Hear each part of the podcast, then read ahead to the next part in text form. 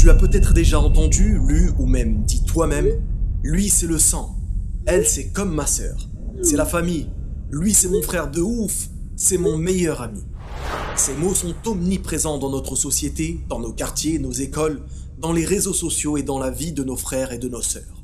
Et le pire, c'est qu'il y a 20 ans, ces mots et ces situations n'existaient quasiment pas.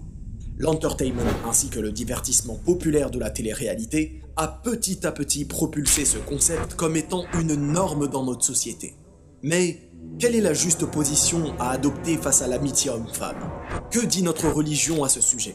C'est ce que nous allons voir dans cette vidéo, Zone et Illusion. Tout d'abord, qu'est-ce que l'amitié?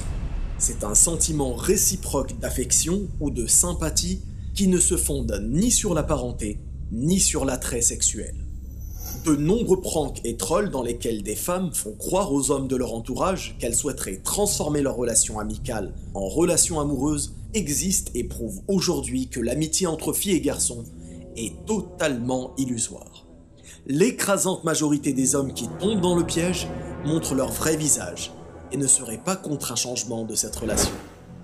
April Bleskretchek, professeur universitaire dans le Wisconsin, a mené une étude scientifique impliquant plus de 400 personnes au sujet de l'amitié homme-femme. Et le résultat est sans appel. Un tiers des personnes ayant un ou une amie du sexe opposé ont déjà dérapé.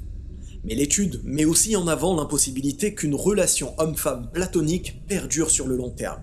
Elle met aussi en avant l'infidélité générale et ce, même si les couples respectifs vont bien. Voici un exemple concret d'incompatibilité. Quand deux amis du même sexe se prennent dans les bras, par plaisir de se retrouver, les deux partagent le même sentiment, de la joie, de l'affection amicale, le plaisir de se retrouver, etc.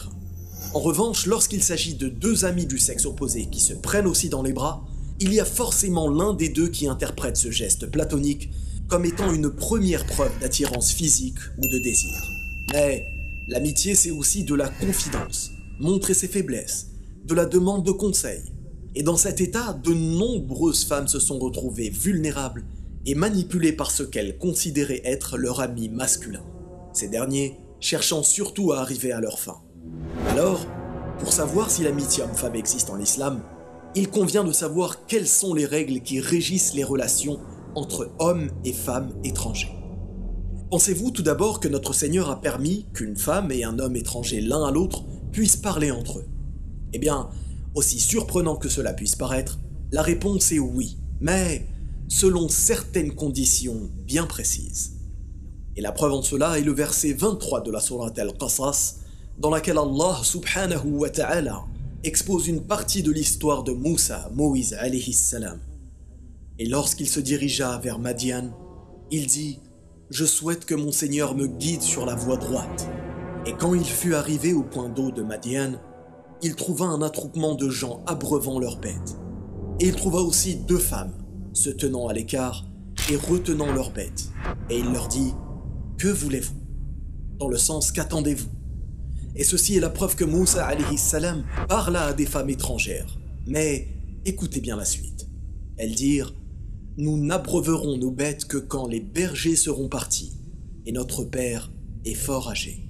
Ces deux femmes se tenaient à l'écart par pudeur car des hommes abreuvaient leurs bêtes devant elles. Elles répondirent uniquement ce qu'il était nécessaire de répondre, sans y ajouter de paroles inutiles, sans être complaisantes, sans chercher à séduire. Alors, que fit donc Moussa alayhi Il abreuva les bêtes pour elles, puis retourna à l'ombre et dit Seigneur, j'ai grand besoin du bien que tu feras descendre vers moi. Moussa invoqua son Seigneur seul, en dehors de toute divinité. Il s'en remit pleinement à Allah.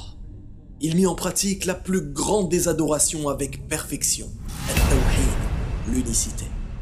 Puis, l'une des deux femmes vint à lui d'une démarche timide et lui dit Mon père t'appelle pour te récompenser pour avoir abreuvé nos bêtes pour nous. Entre vous et moi, cette femme se dirigea-t-elle vers Moussa salam avec séduction? Non. Chercha-t-elle à être complaisante? Non. Chercha-t-elle à être amicale? Non. Elle vint à lui avec timidité.